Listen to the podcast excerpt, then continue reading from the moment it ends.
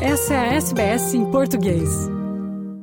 Estamos agora no bloco para falar de Portugal, cujo filho mais famoso, Cristiano Ronaldo, que normalmente tem muita mídia positiva, né? A única exceção, talvez, se vale a veículos do grupo de comunicação Cofina. E agora surge a notícia de que Cristiano Ronaldo integra um grupo de investidores interessados em comprar este conglomerado midiático português.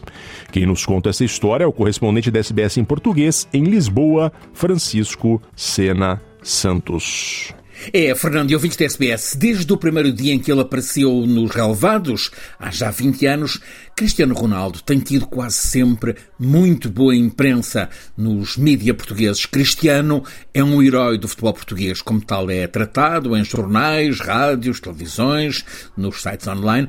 É facto que houve alguma problematização recente quando Cristiano Ronaldo se rendeu aos milhões da Arábia Saudita, mas todos sempre generosos com CR7 houve uma exceção. Precisamente no mais popular grupo de mídia em Portugal, o Cofina, que é proprietário do jornal que mais vende, o Correio da Manhã, da televisão mais popular, a CMTV, Correio da Manhã TV, e outras publicações. O caso aconteceu no Europeu de Futebol de 2016, o Euro 2016, em França.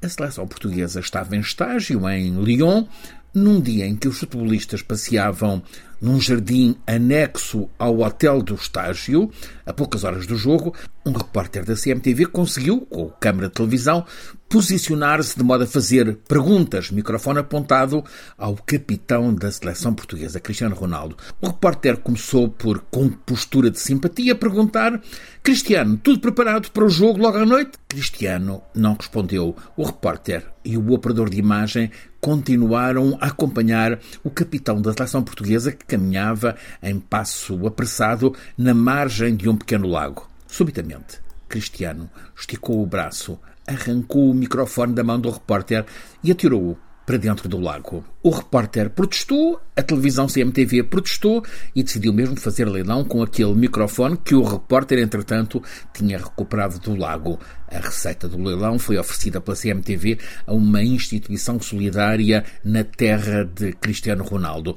Os atritos entre a CMTV e Ronaldo já tinham uma história. A CMTV já tinha antes contado histórias sobre a vida pessoal de Cristiano Ronaldo e ele não tinha gostado. Mas esta televisão nunca largou as histórias sobre Cristiano Ronaldo e este respondeu processando uh, o grupo Cofina, Correio da Manhã e CMTV, por violação da intimidade dele.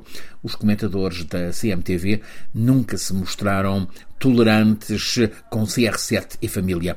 Instalou-se mesmo uma atmosfera tensa, designadamente quando a CMTV expôs irregularidades arquitetónicas e urbanísticas em propriedades, casas e terrenos de Cristiano em Portugal. No último mês, um novo programa da CMTV, A Noite das Estrelas, onde se fala sobre famosos, nesse programa notou-se em novos comentadores uma inédita simpatia por CR7 e pela família.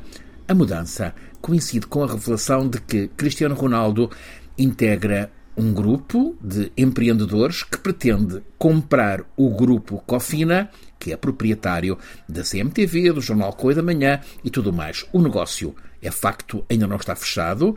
Até ainda há queixas em tribunal de CR7 contra este grupo Correio da Manhã CMTV, grupo Cofina, mas passou a sentir-se uma outra atmosfera agora de simpatia. Francisco Sena Santos, a SBS, em Portugal. Curta, compartilhe, comente. Siga a SBS em português no Facebook.